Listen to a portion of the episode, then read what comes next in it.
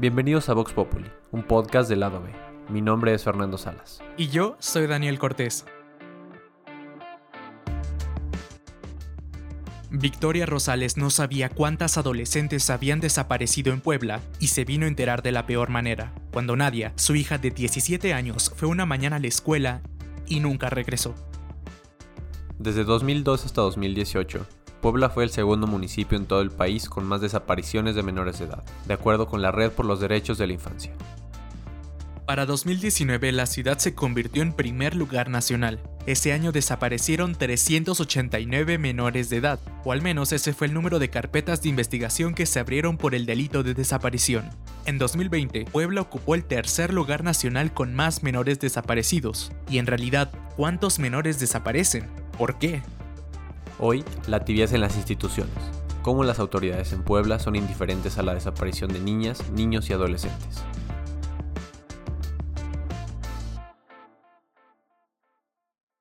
El problema con todos los datos es que no, no hay datos oficiales este, confiables, reales de nada. O sea, en México tenemos lo que se llama cifra negra de delitos y la cifra negra de delitos significa el porcentaje de delitos que no se denuncian. Entonces, la cifra negra en México es de cerca del los cálculos más pesimistas hablan del 98% de delitos no denunciados.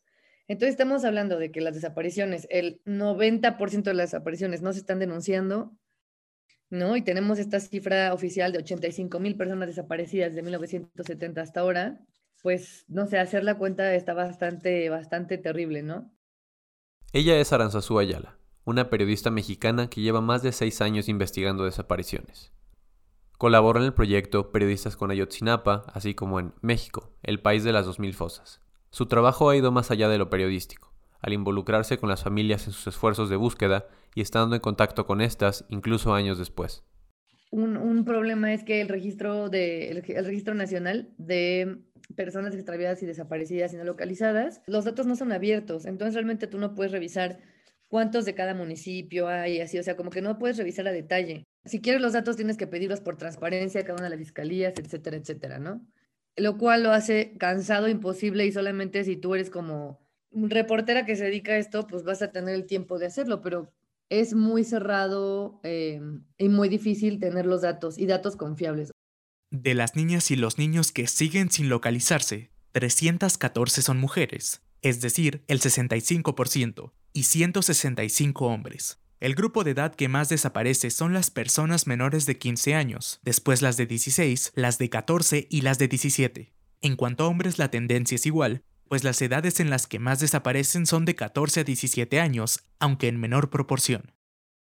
Juan Martín Pérez García, integrante de la Red por los Derechos de la Infancia en México, sostiene que la desaparición de niñas, niños y adolescentes está vinculada en su mayoría a la trata de personas con fines de explotación sexual o laboral. Según su análisis, esto sucede por la cercanía con el corredor Puebla-Tlaxcala, quizás el más conocido en las últimas décadas por la explotación sexual de estos grupos. Victoria Rosales, de quien hablamos al principio, se encontró con más dificultades que soluciones cuando se acercó a las autoridades. A pesar de que conocidos le informaban que habían visto a su hija en zonas de prostitución, la fiscalía no hizo nada. A nosotros nos ha tocado mucho en que el agente investigador viene y nos dice, pues señora, ya no sé dónde más buscar, o ustedes, ¿qué, qué información me tienen? O cuando íbamos a la fiscalía, en este caso a mi esposo, que era el que llevaba al principio el caso, siempre le decían, ¿qué noticias nos trae, señor? ¿A quién más quiere que investiguemos? O sea, no, yo siento que en su momento a lo mejor pudimos haber encontrado desde cuándo a nadie. Pero hubo mucha, mucha gente que nos decían que las la veían, pues, ahora sí que en zonas de prostitución y me mandaban mensajes y todo eso. Íbamos a los lugares, nosotros les pasábamos la información a Fiscalía y Fiscalía no hizo nada. Y su correo de nadie había sido abierto como cinco días después de que desapareció acá en, en Tlaxcala, donde está la Tenancingo, como le dicen, la cuna de la prostitución. Un mecanismo diseñado para situaciones como esta es la alerta Amber, que debe emitirse cuando desaparece un menor de edad, porque con ello se difunde una ficha de búsqueda a nivel nacional y se activa la colaboración entre todos los estados de la República. Hay casos que tenemos que ya pasaron cuatro años y sigue sin activarse el alerta Amber, ¿no? Las familias ni siquiera saben que pueden pedir esto. Entonces las autoridades también, Luego ni siquiera las dejan denunciar así de, espérate tres días, 72 horas, no sé qué, ¿no? Me parece que es un problema muy grande eh, la falta de capacitación y de conocimiento. Lo que te decía que, o sea, no les dicen que pueden tener una copia de su carpeta de investigación gratuita, ese tipo de cosas y las familias pues tampoco son abogadas, ¿no? Pero Victoria no solo se encontró con ineficiencia, sino que lejos de ayudarla, llegaron a culparla por la desaparición de Nadia. La alerta Amber nunca me la levantaron porque pues en su momento dijeron que no, que, que Nadia no corría peligro y yo, la licenciada que llevó mi caso también lo que me dijo fue que Nadia no tenía el perfil para la trata de personas. No sé en qué se basaron al decir que yo podía poner si levantaban la, alerta Amber, si levantaban este, la colaboración a los 32 distritos, este, era que yo misma la ponía en riesgo y en lugar de encontrarla viva la podíamos encontrar sin vida. O sea, hasta ahorita eh, la colaboración tendrá como medio año que él acaba de hacer el MP y todo lo demás, pues no, hasta ahorita, hasta la fecha no se ha hecho. Ante situaciones como esta, las personas actúan tan pronto como pueden pero frecuentemente el proceder de las mismas autoridades entorpece la localización de los desaparecidos. Los procedimientos no son claros para una persona común, que tampoco se explica cómo tras tanto tiempo no hay ni siquiera pistas sobre sus seres queridos. Me hubiera gustado que me dieran bien, bien, o sea, que alguien me hubiera aconsejado cómo, cómo levantar la denuncia, ¿no? Y no, pues ahora sí en este caso a lo mejor no dejarme influenciar por lo que me decían en la fiscalía a mí me hubiera gustado que me hubieran dicho, ¿sabe qué, señora? Pues usted va y levanta la denuncia y tiene que exigir esto, exigir el otro. Para ya tres años y medio que va a ser de desaparecida Nadia, no hay avances. Yo en mi carpeta de investigación he tenido cinco este, ministerios públicos diferentes porque me han cambiado. Entonces me llega un MP nuevo y es como empezar de nuevo. Ya volvemos.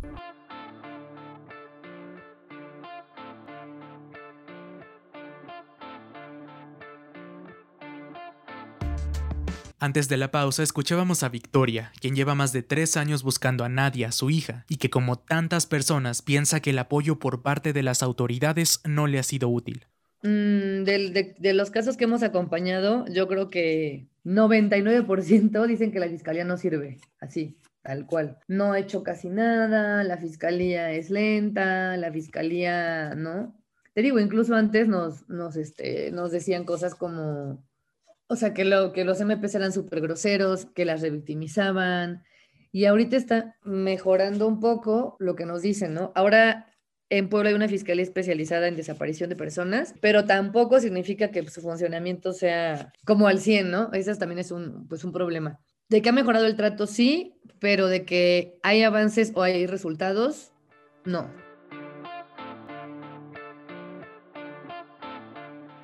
Pero que se emita la alerta Amber por sí sola tampoco hace magia. Lo sabe bien Teresa Vega, mamá de Rafael, quien desapareció el 6 de octubre del 2020 a la edad de 12 años cuando supuestamente iba a la tienda. Y aunque la denuncia por su desaparición se hizo el mismo día, la alerta Amber se emitió hasta 3 o 4 días después.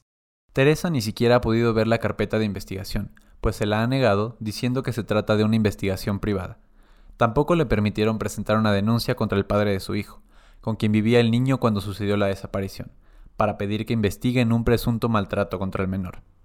La Ministerio Público nos contesta muy feo y tienes que hablarle claro, sin titubear, porque ella me comentó en una ocasión que esos son este detalles de que yo sé algo, que a lo mejor yo lo tengo. Dije, ¿cómo lo voy a tener? Me dice, no me veas así. Dije, ¿así cómo? Dice, y contéstame bien porque si no, no vamos a llegar a ningún lado.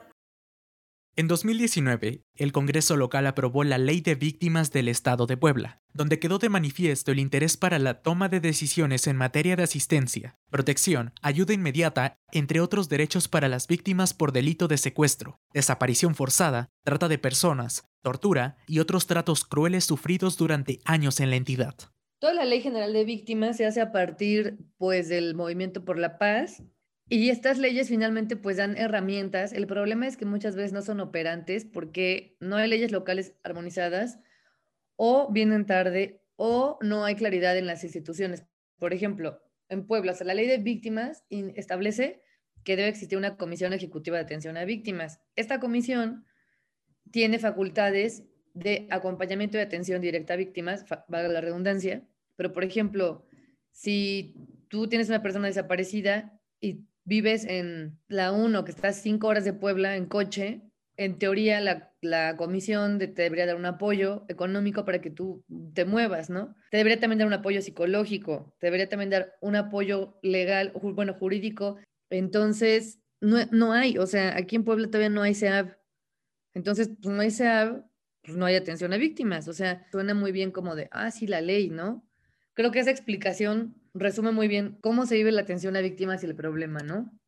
Mamás, papás y familiares de niñas, niños y adolescentes han denunciado más de una vez que las autoridades no dan asistencia ni seguimiento a los casos, y es por ello que se han tenido que vincular con organizaciones o formar colectivos desde donde continúan sus búsquedas. Creo que hay varias cosas que, que faltan, ¿no? La primera me parece que es voluntad política para capacitar, para dar seguimiento, para dar recursos, ¿no? Porque no es lo mismo pues una comisión de búsqueda sin presupuesto que una comisión que dice, ¿sabes qué? Voy a contratar a 40 personas súper bien capacitadas, les voy a dar valor, les voy a dar vehículos, les voy a dar todo. Pues igual así hasta hacen bien su chamba, ¿no? No sé, o sea, la comisión de búsqueda es totalmente hermética, hablar de prevención y hacer políticas integrales, ¿no? Por ejemplo, aquí en Puebla, que pues el tema de la trata y desaparición de mujeres y de niñas sobre todo, pues no hay campañas, contra la trata reales, ¿no? O sea, no hay una prevención, sensibilización. De parte de la sociedad falta un poco más de empatía. Para la gente es muy fácil decir, ay, pues esos güeyes los levantaron porque eran unos malandros, ¿no? Lo que muchas veces pues han dicho mamás y así es que, bueno, autoridades todos, que no porque la persona se haya dedicado a algo ilícito, tiene derecho nadie a desaparecerlo, ¿no? Que a veces por más amables o buena voluntad que tengan los MPs, pues no tienen recursos, o sea, ganan súper mal, no les dan para gasolina. Me parece que el estándar internacional es de cuatro casos por, agente de investigación en casos de desaparición. Imagínate que aquí al principio, cuando se empezó a visibilizar más, ¿no? Que, yo lo, lo, veo como cuando se crea el colectivo Voz de los Desaparecidos, en ese entonces cada MP tenía como 56 carpetas. O sea, y ahora tienen 20. Y aún así, o 15, y aún así es tres, cuatro veces más de lo ideal para que puedan investigar, ¿no? De acuerdo con la presidenta de la Comisión de la Familia y Derechos de la Niñez del Congreso del Estado, Mónica Rodríguez de la Vecchia, la falta de un esfuerzo real por localizar a las personas desaparecidas en el Estado se refleja en los 10 millones de pesos que la Comisión Estatal de Búsqueda no ejerció en 2020 y tuvieron que devolverse a la Federación, justo el año en que la capital fue primer lugar nacional en desaparición de menores de edad.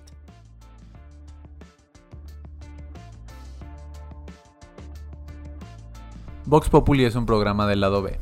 Se busca, Puebla Capital, la ciudad donde niños y niñas desaparecen, es un reportaje publicado en ladob.com.mx. El reporteo estuvo a cargo de Aranzazú Ayala y Román Huerta. La edición y la redacción estuvieron a cargo de Melia Arellano. La narración está a cargo de Fernando Salas y Daniel Cortés.